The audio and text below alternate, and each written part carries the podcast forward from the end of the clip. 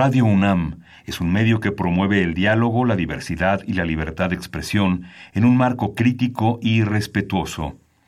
Los comentarios expresados a lo largo de su programación reflejan la opinión de quien los emite, mas no de la radiodifusora.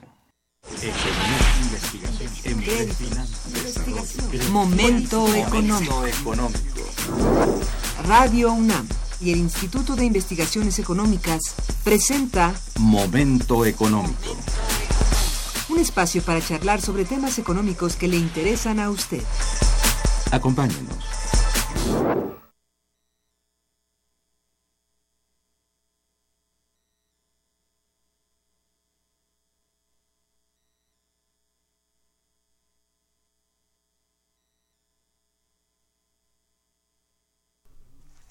Muy buenos días, bienvenidos a Momento Económico, coproducción del Instituto de Investigaciones Económicas y Radio Universidad. Les saluda Irma Manrique, investigadora del Instituto de Investigaciones Económicas, hoy jueves 22 de noviembre de 2018. El tema que abordaremos el día de hoy es el Tratado de Libre Comercio de América del Norte 2.0. Y para ello contamos con la siempre muy valiosa presencia de nuestra querida amiga la doctora María Cristina Rosas González. Muy buenos días María Cristina, bienvenida. Buenos días Irma, muchas gracias. Nuestros teléfonos en el estudio son 55 36 89 89 con dos líneas.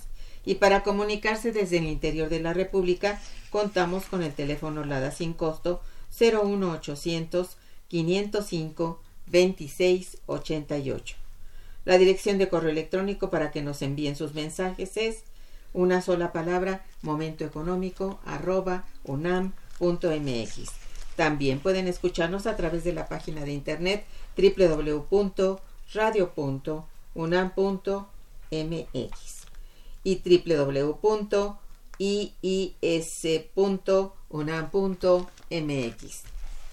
De nuestra invitada, María Cristina Rosas González, licenciada maestra y doctora en Relaciones Internacionales por la Facultad de Ciencias Políticas y Sociales de la Universidad Nacional Autónoma de México, es también maestra en estudios de paz y resolución de conflictos por la Universidad de Uppsala, Suecia. Asimismo, también es doctora en estudios latinoamericanos por la Facultad de Ciencias Políticas y Sociales de la Universidad Nacional Autónoma de México. Actualmente se desempeña como profesora de carrera de tiempo completo en la Facultad de Ciencias Políticas y Sociales de la UNAM.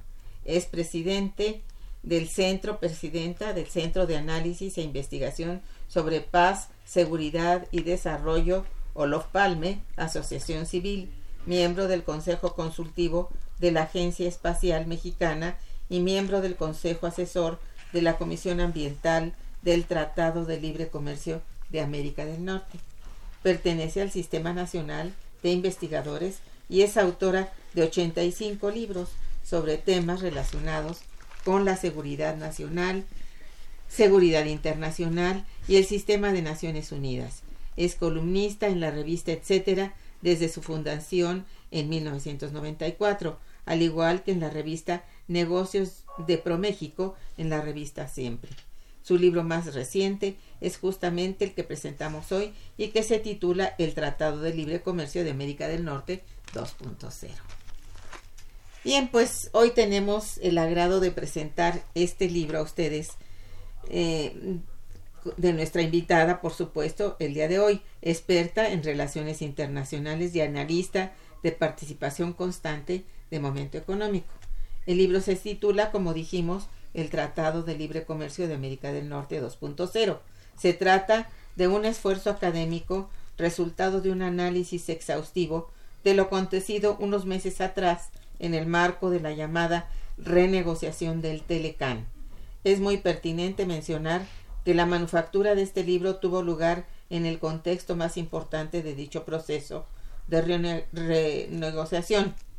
Habida cuenta de ello y para comenzar con nuestro programa del día de hoy, le solicito atentamente a nuestra invitada comparta con nosotros objetivo o objetivos que le llevaron a hacer este libro. Bueno, pues claro que sí, Irma, muchas gracias y, un gustazo como siempre estar aquí en tu programa. Eh, yo quisiera comenzar señalando que la idea de hacer este libro surgió aquí en este programa, porque me acuerdo que el año pasado estábamos presentando otra publicación y tú sugeriste que sería pertinente hacer una valoración no solo de lo que se podría negociar, sino de lo que ha sido la relación trilateral México, Estados Unidos y Canadá en la era de libre comercio. Entonces, pues te tomé la palabra y pues aquí está el bebé. Bienvenido el bebé. Eh, otro bebé. Eh, entonces, eh, efectivamente, los objetivos de, de, esta obra, pues básicamente son hacer una valoración de lo que ocurrió con el Tratado de Libre Comercio del 94 y evidentemente partimos del supuesto, creo que es real, de que era necesario hacer una revisión del tratado, porque el contexto del 94 en el que vio la luz ha cambiado dramáticamente. Ciertamente. Eh, China no era en el 94 lo que es ahora. China ha llegado a las economías de todo el mundo a irrumpir como socio primordial o secundario, número uno o número dos. Hablando de los países de América del Norte, China es el primer socio comercial de Estados Unidos, el segundo de México, el segundo de Canadá y sin tratado de libre comercio. Entonces, muchas de las cosas que se hicieron en esta renegociación están dirigidas contra China, es parte de la preocupación que tenía Donald Trump. Eh, si bien es cierto que había que hacer una renegociación, a muchos no nos gustó la forma en que se llevó a cabo, porque fue bajo amenaza, fue eh, conforme al discurso trumpiano de que el Telecán era el peor tratado en la historia de los tratados comerciales. Y además, eh, pues hubo mucho bullying contra México en el sentido de que se nos acusó de ser responsables del déficit comercial de Estados Unidos, cuando, bueno, en realidad el déficit que tiene con China es seis veces superior que el que tiene con México. Se nos acusó también de generar desempleo en la Unión Americana, porque pues muchas empresas estadounidenses vienen a manufacturar a México, lo cual no es tan cierto. Y, bueno, al final del día se hizo esta renegociación conforme a posiciones de fuerza. Eh, en el libro, pues, eh, analizamos algunos de los sectores más difíciles, más polémicos, no agota todos los temas que contuvo el Tratado del 94, eran más de 20 temas. Aquí nos centramos en inversión extranjera, en telecomunicaciones, en reglas de origen, en los temas ambiental y laboral. Analizamos también un tema muy espinoso que es propiedad intelectual. Revisamos igualmente cultura, un tema que es el patito feo en general en las administraciones públicas de todos los gobiernos y que sin embargo recibe un tratamiento como mercancía gracias a las disposiciones en materia de servicios y de propiedad intelectual. Eh, también revisamos en este libro el estado que guarda el sistema multilateral del comercio porque eh, te recordarás que Ildefonso Guajardo, el jefe de la negociación mexicana, siempre insistió en que no sería fatal para México si Estados Unidos se retiraba de la renegociación, porque ahí estaba la OMC y la ronda de Doha.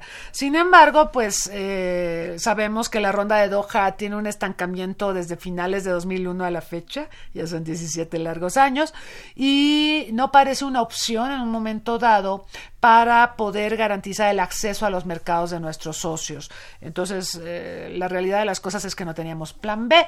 Al final del día, pues eh, revisamos estos temas que te comento en el libro y pues los autores llegamos a la conclusión de que hay mucho trabajo por hacer, de que Trump se salió con la suya, hizo el tratado que quiso como él quiso, usó a México para presionar a Canadá, enemistó a México con Canadá, porque te acordarás que hace un par de meses Trump anunció la conclusión de la negociación con México y le dijo a Canadá, tienes, era un martes, tienes de aquí hasta el viernes para sumarte. Y por supuesto, Justin Trudeau y, y, todo el grupo negociador canadiense dijeron que no iban a negociar conforme a presiones. Al final del día, sin embargo, Canadá estaba muy presionado porque Estados Unidos es un socio comercial fundamental y tuvo que acceder a las peticiones de Trump. Entonces el tratado quedó como Trump quería. Eh, evidentemente él hizo lo que quiso, nos involucró en su juego, jugó mucho con nuestras prisas políticas, con nuestro cambio de gobierno, eh, en fin, y, y, bueno, tenemos un tratado que no es satisfactorio, fue una negociación a las carreras, para decirlo pronto, Irma. Así es. Bueno, de esto yo creo que nuestros radioescuchas, siempre interesados también en las cuestiones económicas, sabrán que estás diciendo estrictamente lo que ha ocurrido. Y sí, no tiene nada de satisfactorio, en verdad, ¿no? Pero, a ver, ¿cuántos tratados comerciales se han basado en la estructura del Telecan, el que Uf, anterior, y por qué razones principalmente? ¿no? Un montón. Lo que pasa es que cuando se negoció el Telecán, te acordarás que se estaba negociando la ronda de Doha del GATT, Sí, que fue la última ronda de, este organismo. Después de esta ronda es cuando nace la OMC. Y los temas de la ronda del GATT fueron muy espinosos. Por eso la ronda duró tantos años. Empezó en 86 y terminó hasta el 94. Porque fue la primera ronda donde se incluyeron temas que iban más allá del desarme arancelario. Digo, en la ronda de Tokio se empezó a hablar de, de temas no arancelarios, pero realmente la ronda de Uruguay es una ronda amplia e involucra temas como servicios, como propiedad intelectual, eh, etcétera, e incluso el nacimiento de un nuevo organismo comercial internacional. Y esto provocó eh, muchas dificultades en la negociación, como en la OMC y en el GATT. La, los acuerdos se toman por consenso. Esto significa que todos los miembros, en ese tiempo 123 miembros tenía el GATT, tenían que estar de acuerdo en la negociación. Con que uno no lo estuviera, ya se entrampaba la negociación. Y así ocurrió en 89. Varios miembros, entre ellos India, decidieron que no estaban de acuerdo con la negociación del capítulo agrícola y dijeron, pues no estoy de acuerdo y se traba el asunto.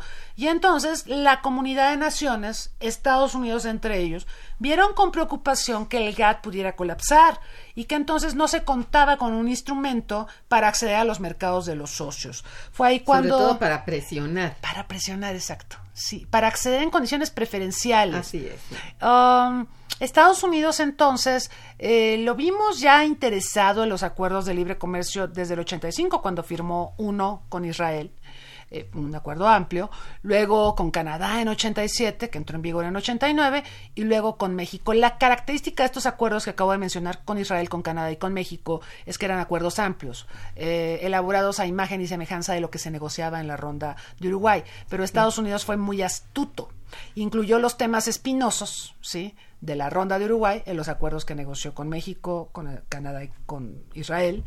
Y cuando los tuvo listos, le dijo a la comunidad internacional en el GATT, ya vieron, si ustedes no llegan a un acuerdo, yo llego a un acuerdo con los socios con los que me interesa tener acuerdo. Entonces, esa fue una presión fundamental para que concluyera la ronda de Uruguay. Fue a base de presiones. Así negocia eh, Estados Unidos. Eh, Además negocia con ejércitos de abogados, cada cláusula, cada coma es, es impresionante.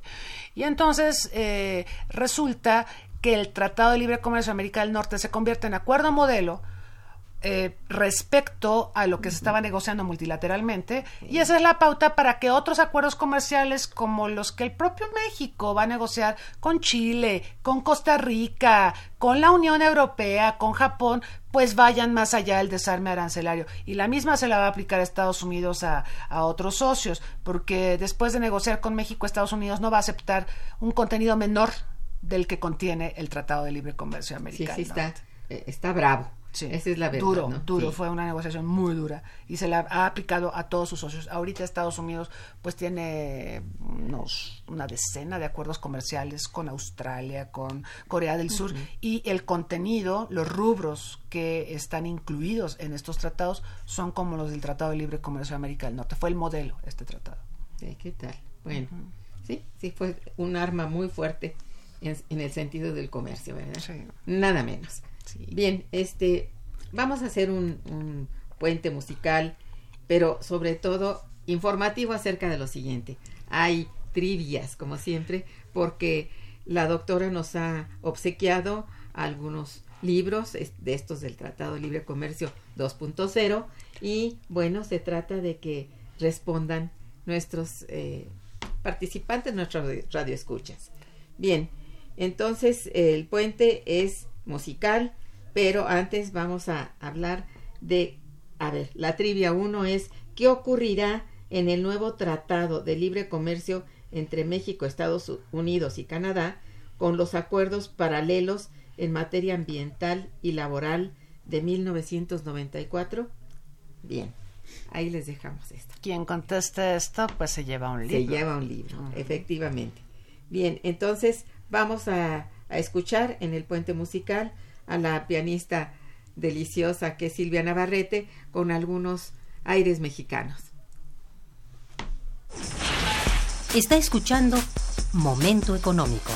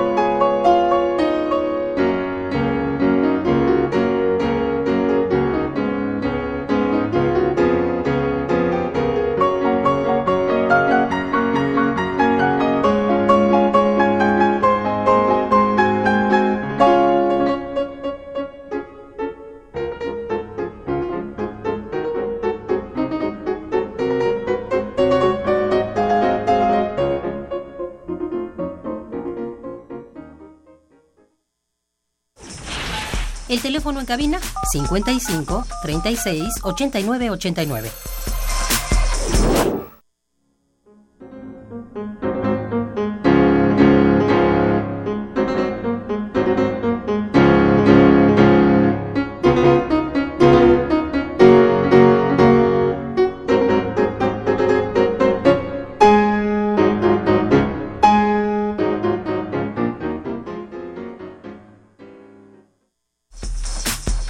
Continuamos en Momento Económico.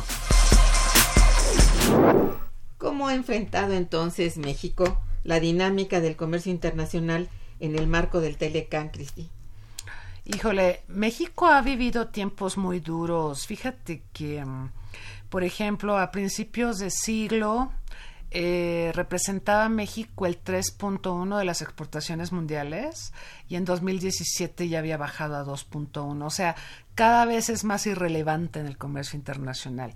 Tiene que ver esto, obviamente, con el petróleo, ¿verdad? Que, que claro, este, ha habido una debacle y, y todo lo que sabemos. Pero la realidad de las cosas es que no hemos podido todavía dar ese salto al encadenamiento productivo para generar eh, bienes, servicios que tengan contenido nacional. Como lo hemos comentado en otras oportunidades, México, con la apertura comercial tan estrepitosa que realizó eh, a finales de los 80 durante el gobierno de Salinas de Gortari, destruyó muchas cadenas productivas. Fue muy abrupta la apertura. Entonces, muchos productores no pudieron ajustarse a, esta dinámica de competir eh, con otros oferentes de productos eh, que eh, venían del exterior. Entonces, esto rompió cadenas productivas, no hemos logrado eh, restablecer encadenamientos productivos, agregar valor a nuestros productos y eso nos está costando presencia en la economía internacional. Seguimos siendo una de las economías más importantes, pero en exportaciones hemos caído y esa es una pésima noticia. Así es. Y verdaderamente no solamente es una pésima noticia, fue un pésimo resultado. Pues sí. Eh, sí. Finalmente, eso nos cuesta ahora pensar hacia adentro, o sea, cómo hay que hacer un proyecto para que la economía interna se restablezca. Esto es, y que con ello, pues desde luego, forme parte otra vez del concierto de las naciones en un lugar destacado. De hecho, en el libro justamente hay un, al final una serie de propuestas que ojalá sean leídas por las autoridades respectivas, lleva dedicatoria al libro, eh, en el sentido de que, bueno, México se ha esmerado mucho en negociar tratados comerciales, pero no se ha esmerado en crear una política industrial. O se ha esmerado en crear planes nacionales de desarrollo, sexenales, pero no se ha esmerado en desarrollar el proyecto de nación. Entonces, navegamos de manera coyuntural a la deriva, sin un plan estructurado de dónde queremos estar en el mediano y largo plazos, vamos a estar improvisando y vamos a seguir reinventando al país cada seis años. Entonces, es bien importante el tema del proyecto de nación, por supuesto, y de la política industrial. Los tratados de libre comercio, yo creo que hay que decirlo con todas sus letras, no sustituyen en modo alguno a la política industrial. No, desde luego. Si queremos estar en la competitividad, pues se requiere producir industrialmente. Sí, esto, bueno, se abandonó por completo, ¿no? Se abandonó, sí. Como el campo. sí, como todo. Esa es la otra. Esa es la otra, sí. Bien. ¿Cómo podrá alcanzar México mejores resultados en materia comercial si existe un fuerte, digamos, proteccionismo por parte de Donald Trump? Y bueno, este es de Trump y casi del propio Trump para incluirlo en todo lo que se haga en el mundo, rompiendo con la globalización, con el multilateralismo, con lo que conocíamos hasta hace ayer, ¿verdad? Es difícil, eh, Trump le ha apostado al proteccionismo en momentos de globalización rampante, o sea, eh, no estamos en los años 30, no estamos en los tiempos de la Gran Depresión. Ahora la prosperidad de las naciones depende mucho de la vinculación con el exterior y, y, Trump tiene este discurso nacionalista de hacer a Estados Unidos grande otra vez y de culpar a sus socios comerciales de los males que le aquejan. En realidad, yo creo que es una visión muy torcida de la realidad y que le puede reportar muchos problemas. Ya lo ya lo comentamos en un programa aquí, cuando hablamos de la guerra del acero y del aluminio.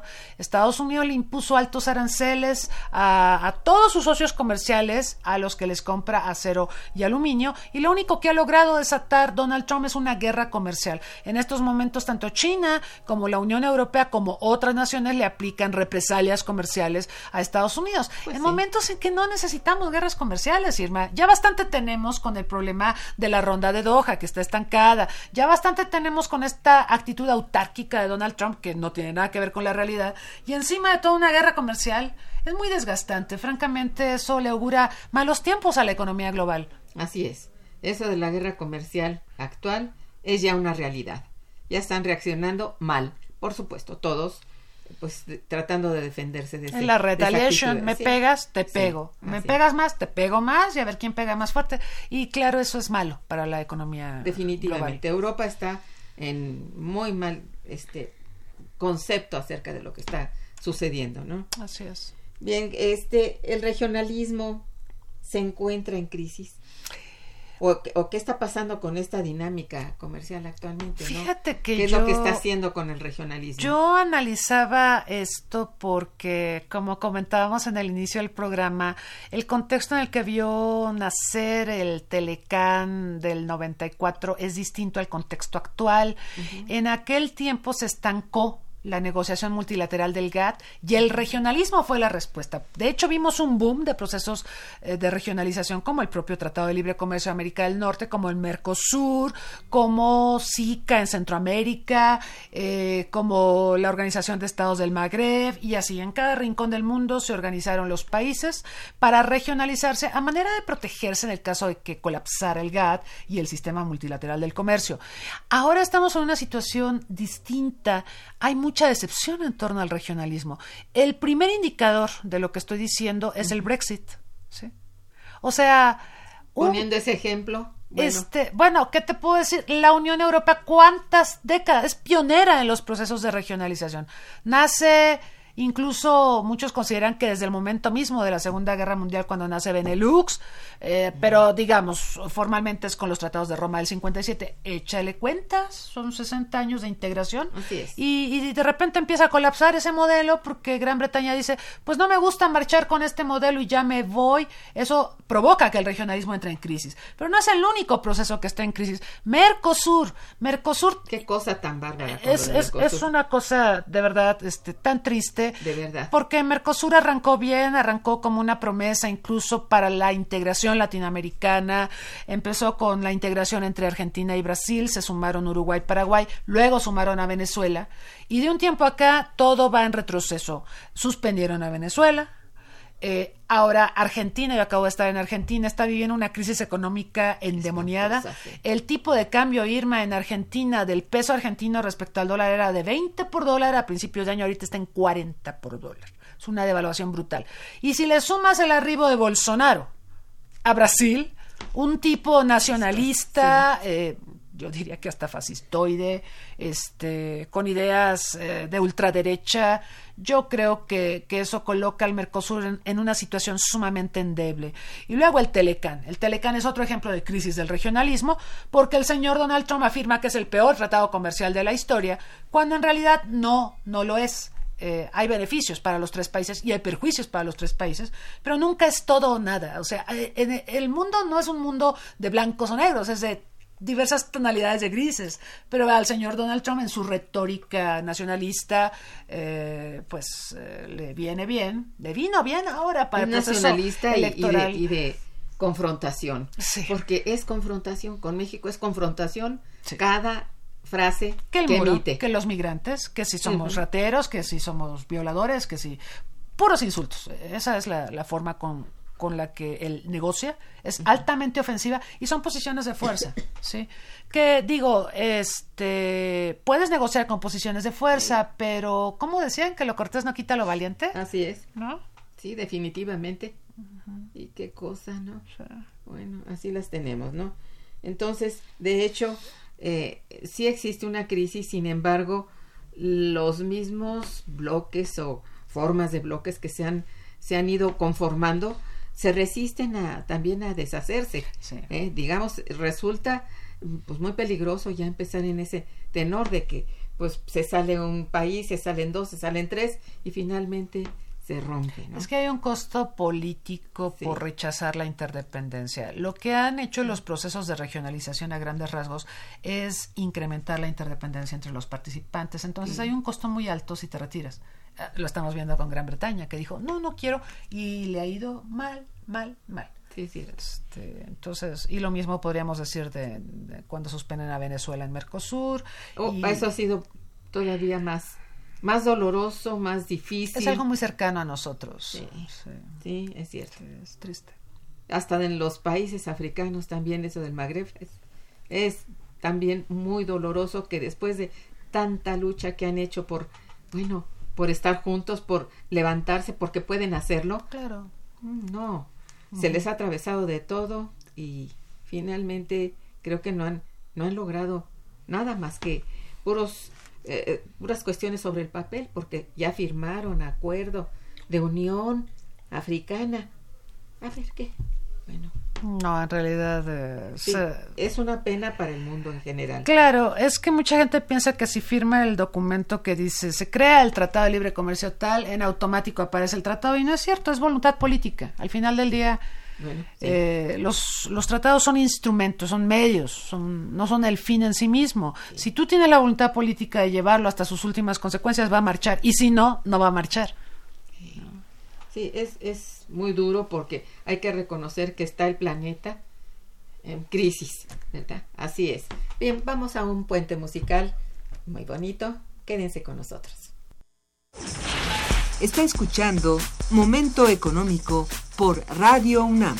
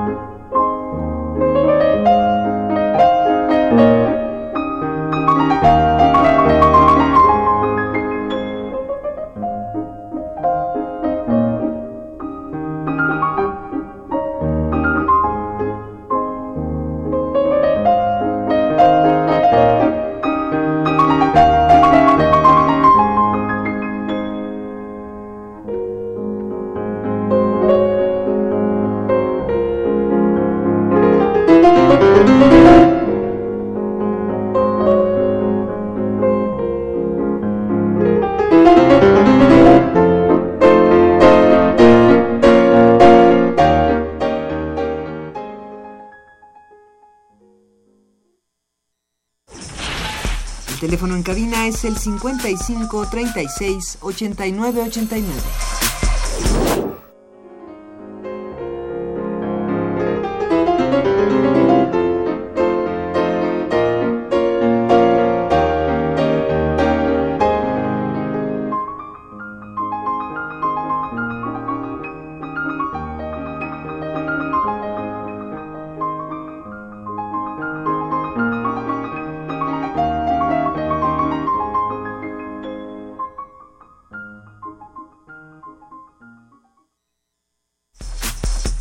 Continuamos en Momento Económico. Bien, pues vamos a la segunda trivia del programa y les preguntamos, ¿qué concesión hubo de hacer el gobierno de Justin Trudeau a Estados Unidos para poder conservar el capítulo 19 del Tratado de Libre Comercio entre México, Estados Unidos y Canadá de 1994? Es muy sencilla. Sáquense otro libro. Bien, eh, en todo caso, espérate, tengo algunas llamadas. algunas poquitas llamadas. Algunas llamadas, sí. Don Agustín Mondragón te felicita mucho, es cierto, yo también. Gracias. Los tratados de libre comercio o tratados internacionales como se les imponen a México, solo se aplican las leyes internacionales al gobierno mexicano en perjuicio de los mexicanos. Las fronteras de la las fronteras la, las abre México, pero no Estados Unidos, no Canadá. Cuando les conviene el producto mexicano, les permiten el paso, pero si cuando perjudican a la agricultura norteamericana o canadiense, las fronteras se cierran y como ellos no le han le dan un carácter internacional de tratado, sino de convenios, que es muy diferente, bueno, pues ese es el resultado. Esa es la opinión es cierto. Don Agustín Mondragón. Ah, también dice, Carlos Salinas debió meter en el tratado la mano de obra para que los trabajadores no estén en la ilegalidad. Estados Unidos este se le planteó, se le planteó, se lo planteó el grupo negociador, Serra Puche y Jaime Zabudowski todos ellos, Herminio, pero Estados Unidos dijo, "No, este no es un mercado común, este es un simple tratado de libre comercio." Y si insisten en ese tema, no va a haber negociación. Entonces Salinas dijo, "Pues hay que retirar ese tema." Y sí metió, por ejemplo, el, el asunto financiero. Bueno. Así. Ese, ese terreno sí dijo. bueno, sí, el, intercambio de capitales sí. Eso sí, capitales sí. Curioso, ¿no? Porque capitales forma parte de factores de la producción, pero el otro factor que es mano de obra no, no, entró. No entró, qué curioso. Así es. Bien, pues eh, eh, también dice, hay en México, no, no dice quién, ha de ser el mismo, hay en México una falta de calidad en la producción y ello nos orilla a caer en la importación y desafortunadamente esta impacta a todos los sectores, pero debiéramos preocuparnos por el sector agrícola, ya que México puede producir incluso eh, cuidando la parte ecológica. De hecho, México, en, en, la parte agrícola, hay un capítulo fascinante de Felipe Torres en este libro, donde habla del problema agropecuario de México. Es que hay que ver que México sí es una potencia exportadora de verduras, de frutas, de flores. Pero en el tema de granos básicos, híjole, ahí sí de verdad es. Pero es que eso nos lo arrebataron desde antes del tratado. Claro, o sea, ya, ya estaba la debacle antes del tratado. El tratado lo único que vino a hacer fue a sellar la suerte de, de la producción de granos en México. Efectivamente, porque México sí producía granos, por supuesto, eran la base, son todavía la base de la alimentación del pueblo. Bueno. Andrea Soriano te felicita mucho y felicita el programa. Gracias. Dice, ¿serán integrados al nuevo tratado? Serán integrados al nuevo tratado. Esa es la respuesta de la ah, trivia 1. de la trivia 1 y se lleva un libro. Y se lleva un libro. Tiene su libro. Bueno, esperemos que otros también hayan contestado acertadamente, si no ya dijimos la respuesta. También otra, bueno, también Pedro Ángeles se lleva el libro, dice, serán integrados al nuevo tratado. Bien, muy bien. Y también la señorita Mónica López dice serán integrados al nuevo tratado. Otro libro tres. Otro libro. Bien. Y otro libro más de para Adriana Santos, que también dice serán integrados al nuevo tratado. Antes de eso, te felicito y felicito Gracias. Gracias. Y bueno, un siguiente Listo, ahí están los cinco libros de la primera trivia. José Luis Prado, que también dice serán integrados al nuevo tratado. Excelente. No, muy bien, chicos, están muy bien informados. Bien, bien. Así es. Eso es bueno. Bueno, una de las preguntas obligadas en estos momentos es esta renegociación, esta renegociación del nuevo acuerdo comercial con Estados Unidos de América y Canadá. Bueno, voy a preguntarlo porque es ah, obligado. ¿Es adecuado en alguna parte? Al menos en alguna parte. Hay algunas partes que fluyeron de manera expedita. El pymes, por ejemplo, el apoyo a pequeñas y medianas empresas, me parece un acuerdo importante ese dentro del Telecán, porque las pymes generan tres cuartas partes del empleo en México, pero también en Estados Unidos y también en Canadá. Entonces ahí hubo acuerdo. Y además es parte de eslabones productivos desde De allá. hecho, de hecho, es para el en- encadenamiento productivo es una buenísima noticia. Así es. Lo otro es eh, la lucha contra la corrupción. Ese fue un tema que pues introdujo Estados Unidos, que México dijo yo no tengo ningún problema en incluir la lucha contra la corrupción en el tratado y se incluyó. Pero, a ver, ¿esto qué significa? Que, por ejemplo, eh, si se detecta que México incu- incurre en prácticas corruptas, se nos van a suspender los beneficios comerciales. Entonces es- hay que ser muy cuidadosos. Es como te acordarás cuando negociamos con la Unión Europea el primer tratado comercial, en donde nos introdujeron la cláusula democrática, según la cual si México no respetaba garantías individuales y violaba derechos humanos, se le iban a suspender los beneficios comerciales. Entonces lo mismo va a pasar con corrupción, así que hay que tener cuidado. Yo creo que es bueno que se incluya el tema, porque vaya, la corrupción nos tiene avasallados, este, Ah, sí. eh, verdaderamente, ¿no? Ha sido un tema recurrente, incluso por parte del próximo presidente eh, de México, y, y pues eh, si realmente se le va a combatir, eso puede ser benéfico, porque además genera una economía sombra que cuesta bastantes puntos Ah, del sí. PIB al país. Ciertamente. Pero antes de que se nos vaya más tiempo, la trivia 2, ¿qué te parece? La trivia 2, Sí. sí. ya, pero ya la habíamos mencionado, ¿no? Ah, bueno, ya Sí, la creo que ya la habíamos mencionado, Sí, más bien Bueno, vamos ver. estamos pe- esperando resultados. Nos ¿Cómo ha quedado resuelto hasta el momento el tema del acero a propósito de la guerra comercial que tuvo lugar a mediados de año? Ah, pues, ¿qué crees? Yo estuve revisando lo que se negoció en el tratado, que ya se dio por concluida dicha negociación, y pues resulta que las sanciones del acero continúan, y entonces eh, el grupo negociador mexicano le dijo al grupo negociador de Estados Unidos, ¿y qué onda con lo del acero? Porque ya nosotros hicimos un montón de concesiones en esta renegociación. Y entonces eh, Estados Unidos le hizo saber a México que ese es un tema aparte y que va a explorar la posibilidad de darnos una disminución en las sanciones al acero semejante a la que le otorgó a Corea del Sur. O sea, O volvió a ser de las suyas. Te quedas con tus sanciones. ¿no? Ah, Es como cuando negociamos el Telecán del 94 y teníamos el embargo atunero y todos le decían a Salinas de Gortari, por favor, meta el tema del embargo atunero, este es el momento. Y Salinas dijo, no, porque eso va a contaminar la negociación. No, el tema del atún se queda fuera. Y pues nos quedamos con embargo atunero mucho tiempo. así es. Así que nos Y vamos ha a sido quedar... fatal para, Ha sido fatal para, el México, sector sí. atunero. Ay, sí. Y ahora también para el sector del acero y del aluminio. Bueno, vamos a un nuevo puente musical para, para quitarnos el amargor y regresamos. Escuchando Momento Económico.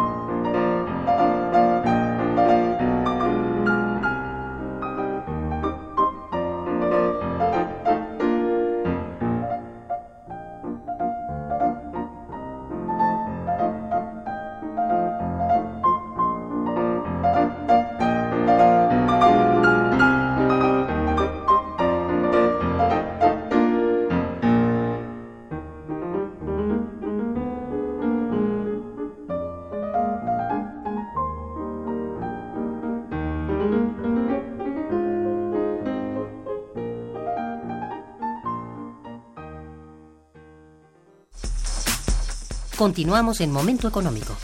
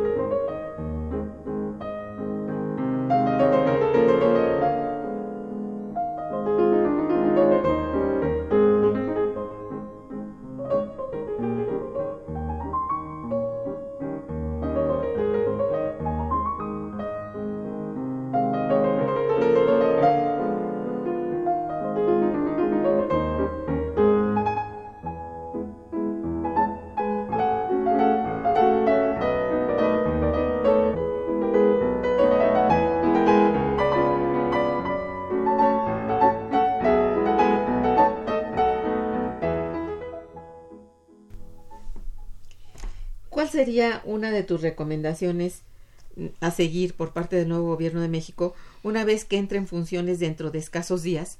A propósito de la situación en la que se encuentra el nuevo acuerdo comercial, llámese USCA o TEM, que, no O se llame, el acrónimo que decidan Sí. ponerle que algunos son impronunciables. Que por cierto, Trump dijo que no se va a llamar Telecán o NAFTA, que porque eso le trae un mal recuerdo a los estadounidenses. por eso le cambiaron el acrónimo. es de risa loca. Bueno, este, ¿qué debe hacer el nuevo gobierno? El nuevo gobierno, pues, eh, como vimos, apoyó la, la renegociación, de hecho, envió a SEADE, que va a ser el próximo secretario de Economía, eh, lo mandó con el equipo negociador de Ildefonso Guajardo para que pues eh, estuviera presente y supiera lo que se, se estaba negociando. Pero yo creo que la estrategia de López Obrador fue que esto terminara lo más pronto posible, me refiero a la renegociación. Eh, seguramente la ratificación sí le va a tocar a López Obrador ya siendo presidente, pero si algo sale mal, López Obrador siempre podrá decir, este tratado yo no lo negocié, lo nego- negoció Peña Nieto, lo negoció quien me antecedió y podrá deslindarse, ¿no? Pero a mí lo que me hace ruido es que eh, el presidente electo, el todavía presidente electo, ha hablado mucho de política social y eh, parecería un poco incongruente no hacer modificaciones o ajustes al tratado que acabamos de negociar para favorecer a las políticas sociales y dejar las cosas como están. Entonces, este Sería muy frustrante. es frustrante. Fue una promesa de campaña. Yo sé que, que en campaña se dicen muchas cosas y que no todo se cumple, pero mucha gente está esperanzada que haya un énfasis en este gobierno que viene en las políticas sociales, porque México lo está pasando mal, porque hay muchos millones de pobres y porque la riqueza está pésimamente distribuida en México. Cada vez peor, sí. Muy bien. Eh, mira, tengo oh, unas cuantas más preguntas. Otras poquitas. Este, don Francisco Ochoa te felicita. Gracias. Felicita al programa, gracias. Dice, ¿puede decir la invitada el título del libro? ¿Dónde se puede comprar? Y los datos del contenido del libro. Ajá. Bueno, creo que esto lo dijiste al principio, pero si quieres rápidamente. Ujú. Tratado de Libre Comercio de América del Norte 2.0, publicado por la UNAM, se puede comprar en la red de librerías UNAM, también en la Facultad de Ciencias Políticas de la UNAM. Los contenidos son, grosso modo, eh, crisis del multilateralismo, crisis del regionalismo, eh, la inversión extranjera directa en el Telecán, el sector agropecuario en el Telecán, el bloque energético de América del Norte, las telecomunicaciones y el Telecán, la discusión sobre propiedad intelectual en la renegociación del Telecán, las reglas de origen en el Telecán, el acuerdo de cooperación laboral en el Telecán, la cooperación ambiental en la renegociación del Telecán y la cultura y la renegociación del Telecán. Y trae al final una serie de recomendaciones. Bueno, está usted servido. Eh, don Manuel Munguía, también felicidades. Dice, la ruptura de cadenas de valor y de economías de escala no le ha permitido a los neoliberales atender lo que México necesita para generar un mercado interno y para diversificar su mercado exterior. Bueno, es una opinión. Es una opinión, sí, Sí. es cierto. Así es, estamos de acuerdo con eso. Don Alfredo Rodríguez, que felicita al invitado y dice, México es el patio trasero de Estados Unidos. ¿Pueden dar el nombre del disco que suena en el corte musical? Sí, se llama, este, se llama, ahorita les digo el, el- el nombre del libro que es Aires disco. Mexicanos. De Aires Silvia, Mexicanos ajá. y la pianista eh, es eh, Silvia Navarrete, mexicana también, muy destacada, a sus órdenes. Eh, también otra persona que felicita el programa y a la invitada dice que Canadá abra el sector de lácteos. Claro, esa, es, la respuesta, a la trivia 2. Bien, esperemos que... otra persona que también acertó es la señorita Carolina Aguilar, que Canadá abre el sector de los lácteos. Ya tiene el libro. Silvia Rodríguez también dice que Canadá abre el sector de los lácteos. Y Jorge Tapia también acierta, dice que Canadá abra el sector del, de lácteos. Y bueno, el último también, Carlos Pineda dice aceptar que Canadá abra otros sectores como lácteos. Bien, muy bien. Muy bien, ya tiene sus pues, libros. oye, qué, qué atentos y qué bueno, ¿no? Qué bueno, están muy informados, me da mucho gusto. Eh, bueno, puedes darnos por último, y esto es importante, ¿cuáles son tus principales, perdón, tus principales conclusiones al haber realizado tan importante libro? Bueno, en primer lugar, que mm, los tratados de libre comercio, esa red de tratados que tenemos con más de 40 países, no sustituyen a la política industrial que está bien que se haya renegociado el Telecan, está mal la forma en que se hizo, necesitaba readecuaciones, pero al final se hizo porque Trump lo exigió con sus parámetros y con su agenda. Eh, México naturalmente debe usar la red de tratados de libre comercio que tiene, eh, mirar a Europa, mirar a Asia, eh, vaya, tiene un tratado con Japón, tiene tratado con la Unión Europea, tiene muchos con América Latina, hay que usar esta red de tratados. Eh, México necesita también una política industrial, como comentábamos, sin política industrial es como si construyeras un edificio sin cimientos. Entonces tenemos la red de tratados que son como edificios, pero no hay una cimentación. Entonces no sabemos a dónde estamos navegando. Y lo dije hace un momento y lo quiero reiterar, los tratados de libre comercio no sustituyen en modo alguno una política industrial. Necesitamos política industrial. Por otro lado, pues está pendiente el proyecto, proyecto de nación, que yo recuerdo que el todavía presidente electo habló mucho del proyecto de nación, incluso autoró o prologó libros sobre el nuevo proyecto de nación pero lo cierto es que ahora nos ha dicho que no va a haber proyecto de nación. Entonces a mí me sorprende mucho porque eh, lo único que nos ofrecería sería más de lo mismo como han hecho sus antecesores, es decir, planes coyunturales de desarrollo, planes sexenales de desarrollo que atienden a la coyuntura, pero que no atienden a los problemas estructurales del país. Eh, otra propuesta también es trabajar en el encadenamiento productivo, mirando al mercado interno. Tenemos que agregar valor a nuestras exportaciones. México, pues hay que decirlo, ha llamado la atención de la inversión extranjera porque tenemos capital humano muy calificado. Lo hemos comentado, por ejemplo, en sectores como la aeronáutica, las principales, si no es que todas las empresas de aeronáutica del mundo, Airbus, Boeing, etcétera, manufacturan en México, porque nuestra mano de obra es muy calificada y es muy competitiva en salarios. Entonces, eh, capital humano hay, Ajá. Falta, por supuesto, la estrategia, la política industrial, precisamente para que no solo hagamos partes de aviones, sino que hagamos los aviones, ¿no? Eh, y lo mismo aplica para otros productos. Yo creo que hay condiciones para ello. Eh, efectivamente, reforzar el mercado interno y, por supuesto, también tratar de concertar con América Latina.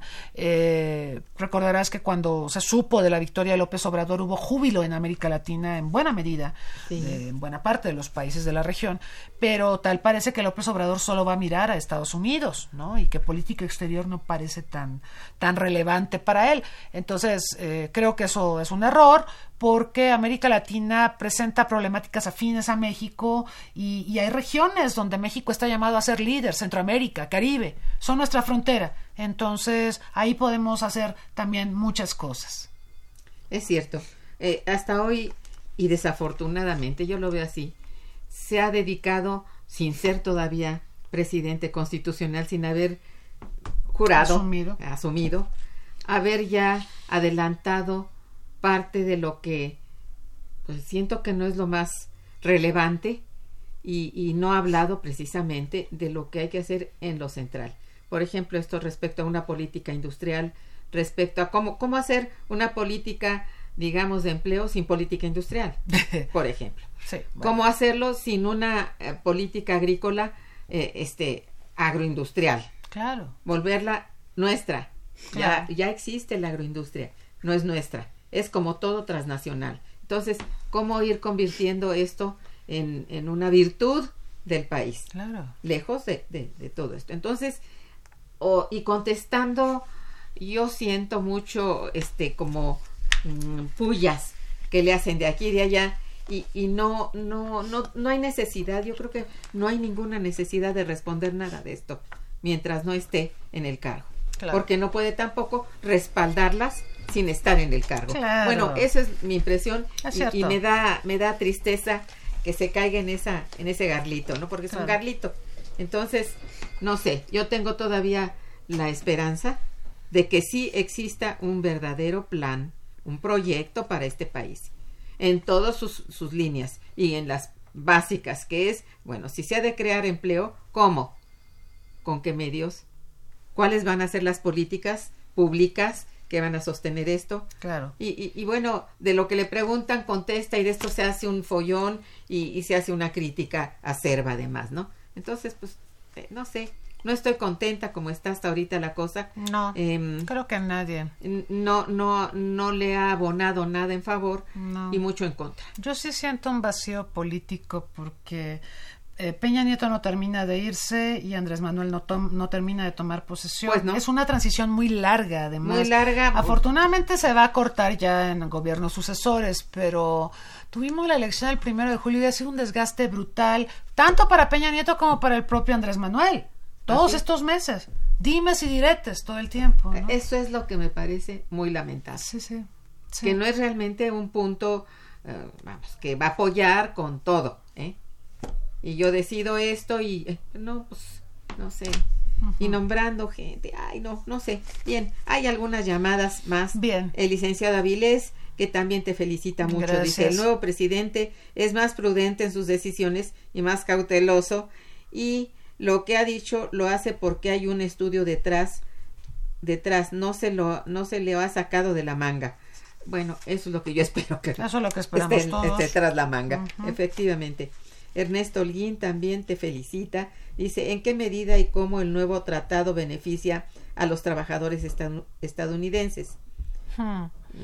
Se supone que eh, el- la disposición de elevar el salario de los trabajadores de la industria automotriz de México a 16 dólares la hora es parte es parte de esta idea de beneficiar a los trabajadores estadounidenses porque prácticamente Trump nos estaba acusando de dumping social por salarios más bajos en el sector Sí, automotriz. sí. Eh, ahora pues vamos a tener que elevar los salarios, eso pues eleva, se supone, el valor agregado de nuestra contribución al sector automotriz, pero claro que va a tener efecto en otras ramas de la economía. Vamos a ver cómo funciona esto.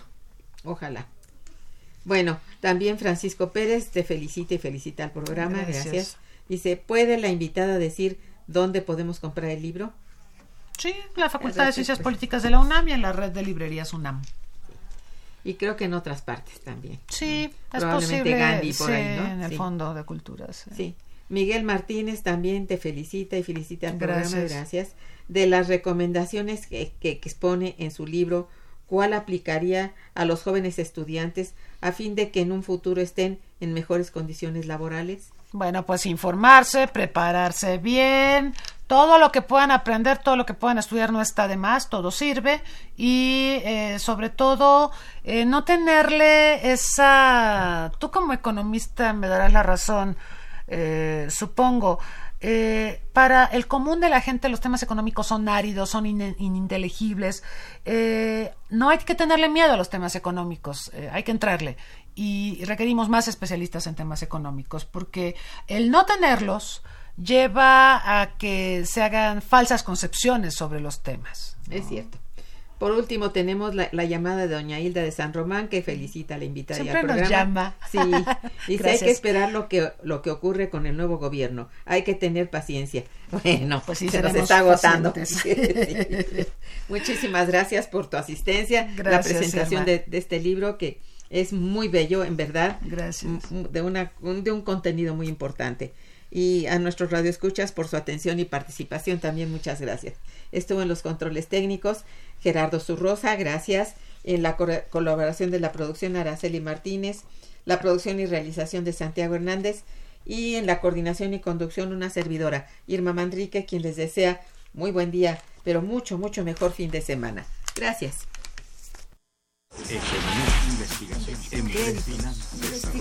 Momento económico. Radio UNAM y el Instituto de Investigaciones Económicas presentó Momento económico. Momento económico.